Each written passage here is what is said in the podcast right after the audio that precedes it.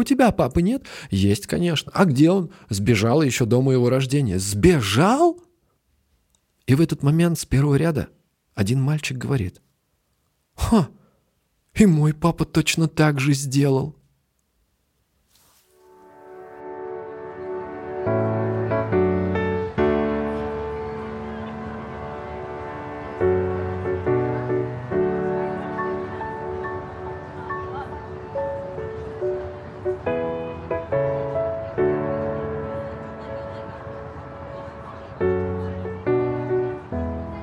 Привет! Это подкаст Цивиум, и с вами его ведущие Дима и Катя. Мы возвращаемся в эфир с новым сезоном подкаста после небольшого перерыва. Все это время мы с командой Цивиума активно работали над новыми эпизодами про независимый театр, инклюзивный музей, урбанистику в дагестанском селе и новые экологические инициативы в регионах России. Надеемся, что вам понравятся герои и истории, которые мы будем рассказывать. Задача непростая. С одной стороны, театру необходимо победить компьютерные игры и пробудить желание желание у подростков пойти в театр с удовольствием, а не по указке учителей или родителей. С другой стороны, нужно ставить новые спектакли, растить аудиторию, сохранять независимость, привлекать гранты, развивать новые форматы и в конце концов обрести собственную площадку. Обо всем этом мы поговорили с Натальей Сергеевской, театральным продюсером, и Иваном Пачиным, режиссером театрального проекта «27».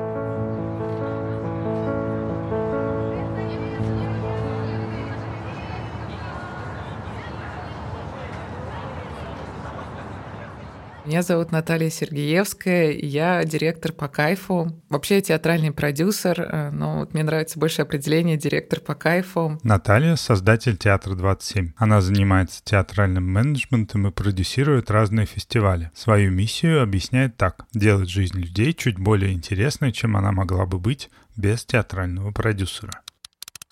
Меня зовут Иван Пачин, я режиссер театра, занимаюсь театром для детей с родителями и ставлю спектакли разные по всей стране. Езжу и ставлю спектакли. Первой крупной режиссерской работой Ивана стал спектакль «Мой дедушка был вишней». Он был написан по одноименной детской книге и появился благодаря лаборатории для молодых режиссеров в Большом театре кукол, где работает Наталья. «Мой дедушка был вишней» стал культовым спектаклем, благодаря которому Ивана начали звать в театры по всей стране. Меня тогда еще не было постановок в государственных театрах. И мы с подругой написали заявку, и Наталья Сергеевская, не знаю, наверное, сделала много для того, чтобы мы на эту лабораторию попали. Это Наташа познакомила меня и привела, показала мне дорогу, открыла мне дверь, значит, в, в театр, который стал знаковым, где я сделал постановку, которая идет до сих пор, которой я горжусь, которую я очень люблю. Мне бесконечно понравилось э, то, что сделал Иван, то есть я такого театра просто не видела. И это было, ну, то есть тот показ, я думаю, Иван тоже помнит, когда мы первый раз на лаборатории показали вишни, у нас было человек 300 в зале на 50 мест, то есть мы как-то не рассчитали количество гостей.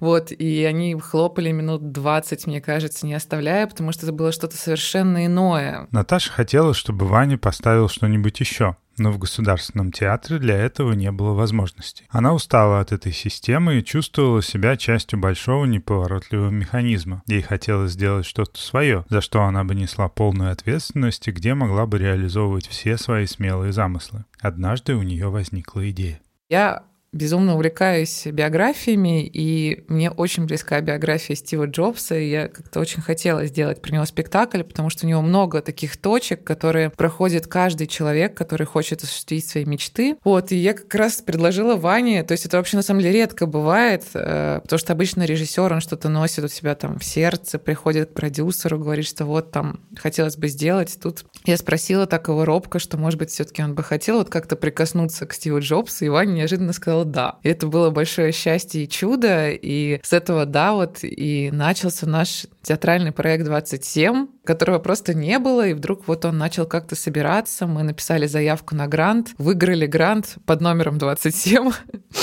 вот, и э, так вот и понеслось. Театр сразу задумывался для подростков. Это одна из самых сложных целевых аудиторий и для продюсера, и для режиссера, и подразумевает совсем иной подход к работе. Подросток живет в каждом из нас. Это тот борец, тот несогласный. Во мне очень много подросткового. Я бывало так нервничаю, когда кофе долго готовят мне в кафе, что я вот чувствую себя, значит, этим подростком. И идешь на репетицию, и есть иногда ощущение, что ты не выполнил домашнее задание, и что сейчас что-то будет такое, ну, что-то такое острое, острое, острое. Поэтому подросток есть э, в каждом из нас.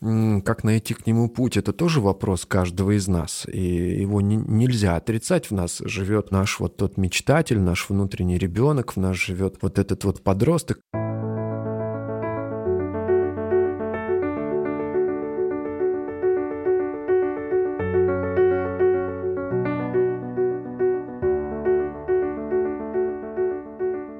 Моей памяти не осталось какого-то яркого воспоминания о тех постановках, которые я посещала в детском и подростковом возрасте. Но мне, уже будучи взрослой, очень понравился детский спектакль Центра имени Мирхольда, куда я водила своего младшего брата где-то лет шесть назад. Там рассказывались две истории от лица собак. Альмы и Брута. Одна оказалась в Чернобыле после катастрофы, а вторая была призвана на службу в Освенцим. Моему брату, 11-летнему подростку, наверное, было немного сложно понять всю суть э, Чернобыльской аварии или Холокоста в одном полуторачасовом спектакле. Но сам подход интерпретации сложных вещей понятным языком меня тогда очень сильно впечатлил. Лет, наверное, в 12 я пришел играть в театральную студию. Самым ярким осталось воспоминание о первом выходе на сцену сцену. Огромный, почти пустой зал старого кинотеатра, из декорации одна скамейка. И я, непринужденно перевоплощающаяся из козла в молочницу и обратно за спинкой этой скамейки. Молочница заболела и не пришла. Так мне досталась вторая роль в басне и букет незабываемых эмоций.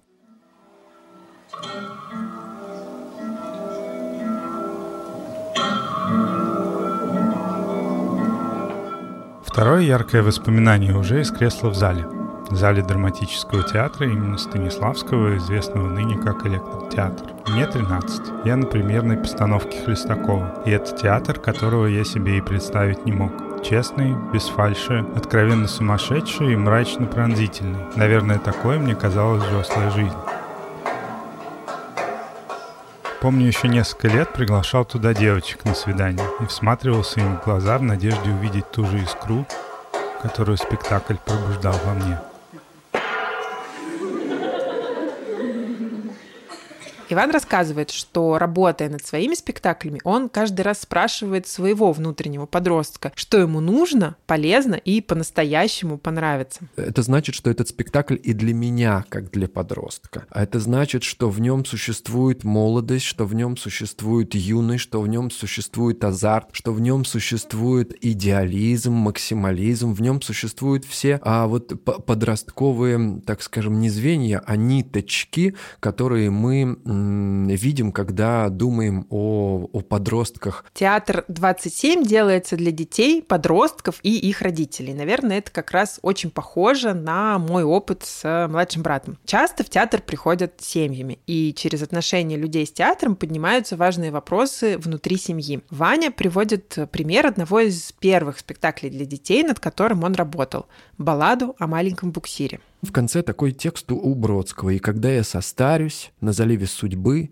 и когда мои мачты станут ниже трубы, капитан мне скомандует право руля, кочегар мне подбросит немного угля, старый боцман в зюитвестке мой штурвал повернет и ногой от причала мне корму оттолкнет, и тогда поплыву я к прекрасному сну, мимо синих деревьев в золотую страну, из которой еще, как предание гласят, ни один из буксиров — не вернулся назад.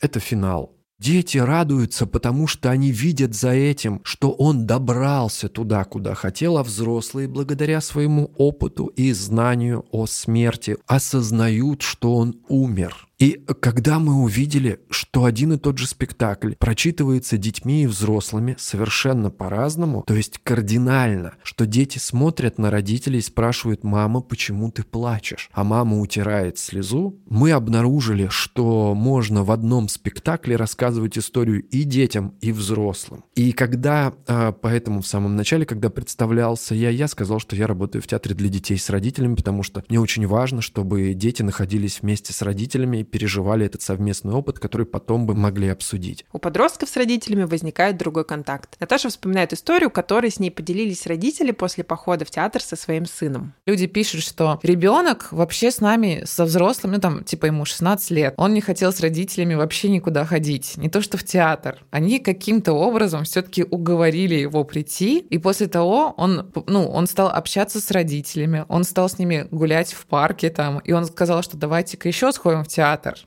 Но это же чудо настоящее. Ваня уверен, что именно так это и должно работать. Родители и дети должны вместе проживать этот опыт и обсуждать его. Что-то в нем зародилось, что родители могут дать ему что-то, значит, хорошее. А когда он подросток, то он не верит, что они кроме денег могут ему дать что-то хорошее. И здесь они его приводят на спектакль, который и для них является тем спектаклем, в котором они что-то для себя получают. И подросток на своем уровне что-то для себя себя получают. К примеру, мы играем сочинение про Джобса, играли сочинение про Джобса, значит, в прошлом сезоне, и я все время думал о том, что подросткам он интереснее, чем взрослым.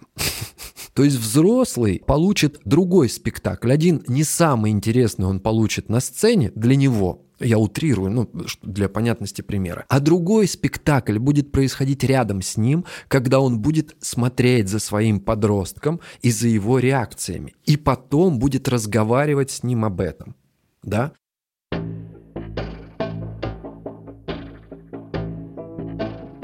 Сделаем небольшую паузу в истории Театра 27, чтобы рассказать о подкасте, который делает героиня Цивиума. В одном из первых сезонов Цивиума мы делали выпуск о соседских сообществах. Как подружиться с соседями, когда живешь в большом городе. Одной из его героинь стала Ира Евдокимова. Тогда она рассказывала нам историю районного комьюнити «Сделаем Свиблова снова веселым». А в этом году Ира запустила собственный подкаст, и мы очень хотим поддержать Иру в этом классном начинании. Подкаст называется Femtech Force, и в нем Ира беседует с фаундерами, инвесторами и сотрудниками фемтек стартапов, компаний, которые развивают технологии для улучшения жизни женщин. Я послушала практически все выпуски и могу порекомендовать каждый из них. Например, мне очень понравился четвертый эпизод Фемтек, где рассказывается история девушки-фандрайзера на Ближнем Востоке, которая к своим 36 годам сменила 4 разные карьеры и в каждой добилась какого-то успеха, а сейчас создала сообщество женщин-фаундеров и инвесторов на Ближнем Ближнем Востоке. Слушайте подкаст Иры Евдокимовой и подписывайтесь на социальные сети проекта, потому что помимо подкаста это онлайн-комьюнити и телеграм-канал с вакансиями в стартапах. Все ссылки мы оставим в описании.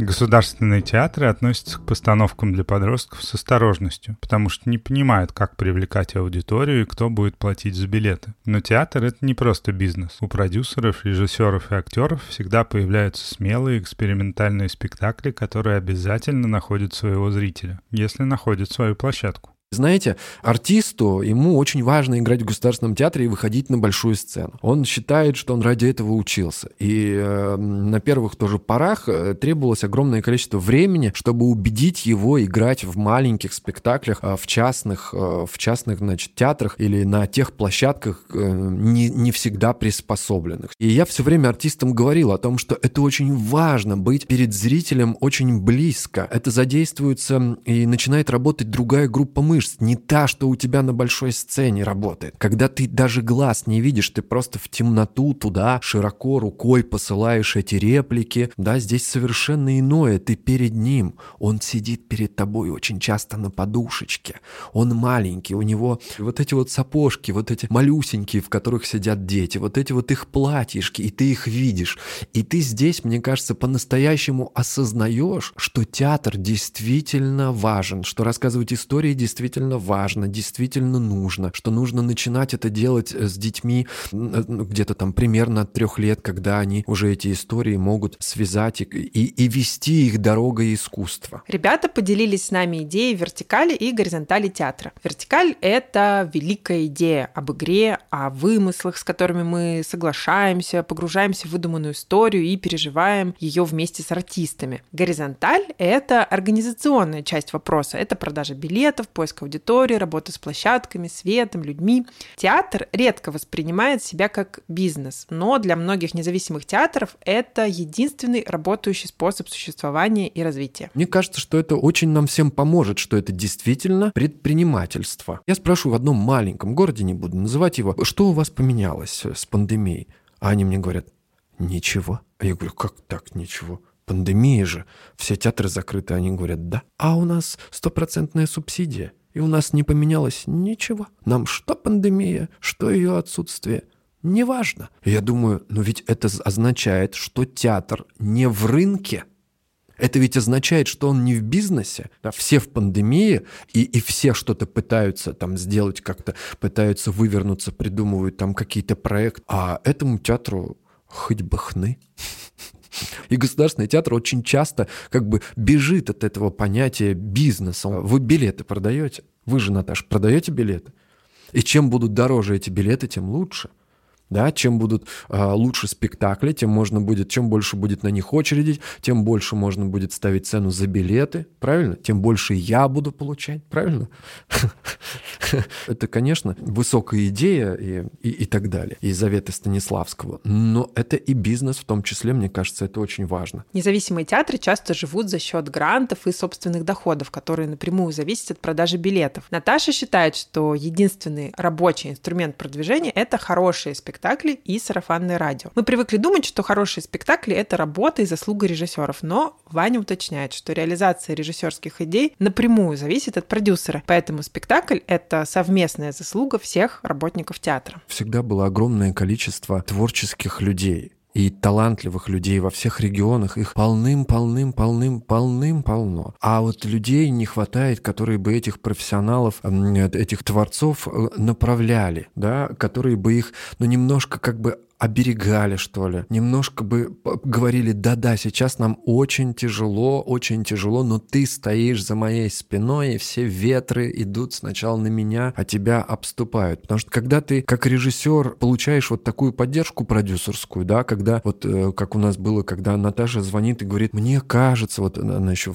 очень красиво всегда это говорит, мне кажется, у тебя получится замечательный спектакль про Стива Джобса, то ты как художник, ты ведь всегда ребенок, и ты всегда режиссер, тебе всегда надо немножко похвалы на начальном этапе, чтобы в тебя чуть-чуть поверили, может быть, больше, а потом ты, конечно, ты отдашь это, отдашь это своей работой. У большинства подростков театр занимает место после компьютерных игр, сериалов, кино и любых других развлечений. Обычно подростка приводят в театр родители, учителя или друзья. И только тогда подросток понимает, что это может быть очень интересно и близко. И вот наша задача хотя бы немного немножечко сдвинуть эту ситуацию, да, чтобы хотя бы те, кто к нам приходит, мы потихонечку их захватывали и приучали к тому, что в театр сходить норма вообще. Норм сходить, это как бы не страшно, это прикольно, это здорово, и даже с родителями здорово сходить. Да, вот, казалось бы, учителя есть куча государственных театров, есть Пушкинская карта, есть там школьная литература. Ну какой вообще учитель поведет своих детей в частный театр на какие-то современные произведения? Но учителя водят, есть все равно учителя, которым интересно детям дать что-то другое, сводить на Джобса, да, сводить на неклассический стендап. И раньше мы были абсолютные лопухи. Мы были ведь абсолютные с вами лопухи, да? Мы ведь а, сидели, и когда интернет, то мы такие,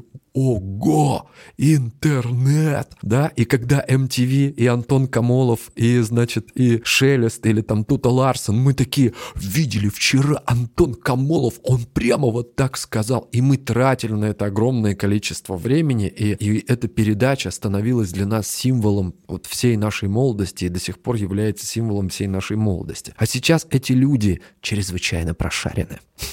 Они очень хорошо чувствуют, ты хочешь им что-то впарить, или ты действительно открыт, и они, когда захотят, могут встать и уйти отсюда. И им очень важно, чтобы свобода их выбора оставалась до конца, чтобы ты им ничего не втюхивал. В этом выпуске мы решили рассказать про еще один подкаст, созданный героинями Цивиума, причем сразу тремя. Даша Яковлева, Наташа Баранова и Даша Ананева, правозащитницы, феминистки, близкие подруги, а теперь ведущие подкаста «Разочарованные», в котором они обсуждают секс, неудачи, мечты, влюбленности, смысл жизни, профессию, активизм, политику. А сами девушки говорят так. Подкаст — это эксперимент без контент-плана, фиксация настоящего и настоящих нас, проговаривание нашего опыта вслух в формате «выпить кофе с подружками». Может быть, кому-то это откликнется. А это сигнал, что вы в этом мире не одни. Всем, кому близки эти темы, мы рекомендуем послушать подкаст «Разочарованные». А Даша, Даша и Наташе мы передаем большой привет и желаем успехов этому подкаст-эксперименту. Все ссылки, как обычно, мы оставим в описании.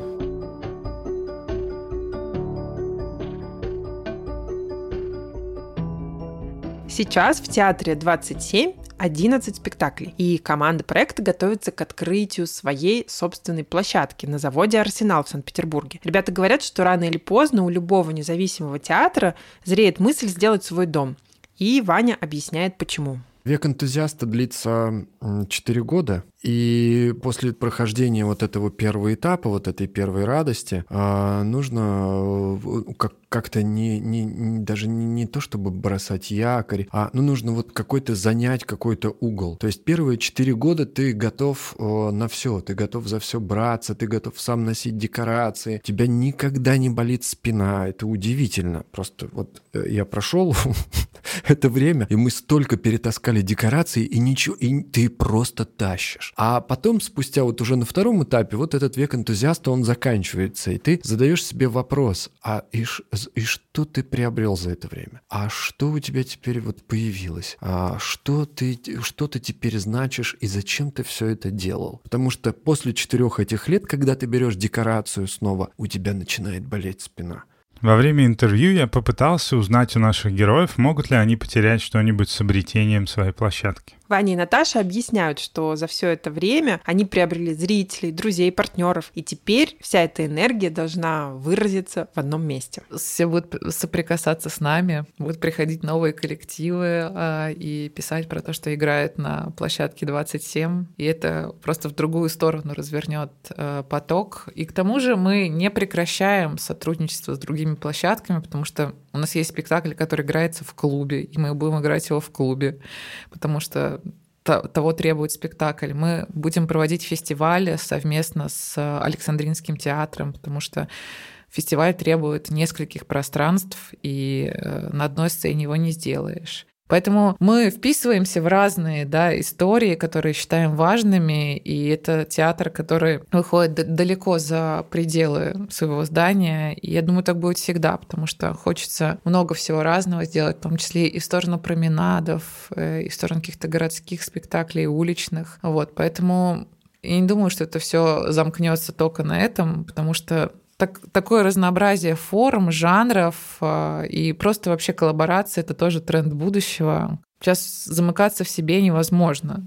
Ты как бы живешь только если ты взаимодействуешь с кем-то. Ребята планируют выйти далеко за рамки сцены и спектаклей и создать жизнь в театре помимо выступлений, организовать театральную студию, лекции, дать возможность другим независимым театрам пользоваться площадкой. Они хотят сформировать свою систему отношений со зрителем, которая будет важной и ценной для всех. Классическая модель в театре — обработать зрителя до момента, как он купил билет, а новая — поддерживать связь со зрителем за пределами спектакля, знать его мнение и предпочтения ты буквально знаешь тех людей, которые сидят в зрительном зале. Ты их видишь, ты как-то начинаешь ощущать, а, когда играешь перед ними, потому что их, их не так много. А, но, а, но сама обратная связь — это некоторое дань уважения, потому что, конечно, режиссер, он ничего в своей работе не поменяет. И частный театр стремится к индивидуализации, к тому, чтобы мы знали зрителя, а зритель знал нас, чтобы эти связи, они создавались, они на, на, на вот вот этом маленьком уровне, но они создавались и были крепкими.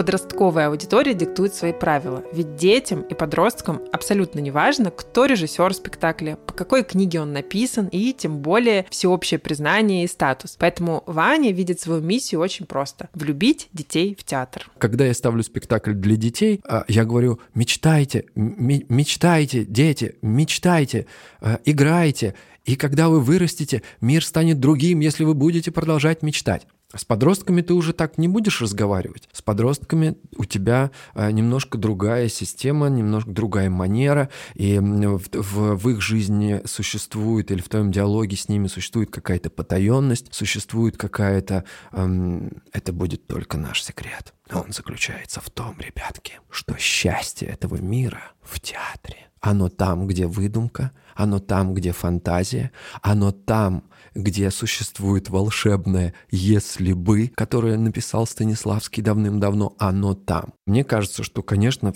каждый человек на планете Земля должен хотеть быть связанным с искусством потому что это очень ему поможет. Как Бродский говорит, изучайте язык, тогда все, что внутри вас, вы сможете выговорить правильно, хорошо, талантливо, вы сможете все это выговорить так. И э, я э, в Торе Бродскому могу сказать, идите в театр или занимайтесь любым другим видом искусства, и вам будет чуть более понятен мир, чем он вам понятен, когда вы не работаете с искусством. В поездках по стране Ваня понял, что в театральной сфере мало что происходит. По его словам, театр как не менял жизнь людей, так и не будет менять. Но есть люди, для которых театр важен. Есть подростки, которых можно заинтересовать, а поэтому можно продолжать ездить и ставить спектакли. Но я совершенно точно понимаю, что этот спектакль может дать росток, а может не дать. И от меня, как от режиссера, это зависит не больше и не меньше, как вот ровно на какую-то долю. Потому что важно, что происходит в регионе, важно, верит артист, специалисты в это или нет. Важны, знаете, какие-то вот, казалось бы, мне как режиссеру какие-то мелочи, но важно, какое количество частных книжных магазинов есть в этом городе. Как казалось бы, какое это имеет отношение?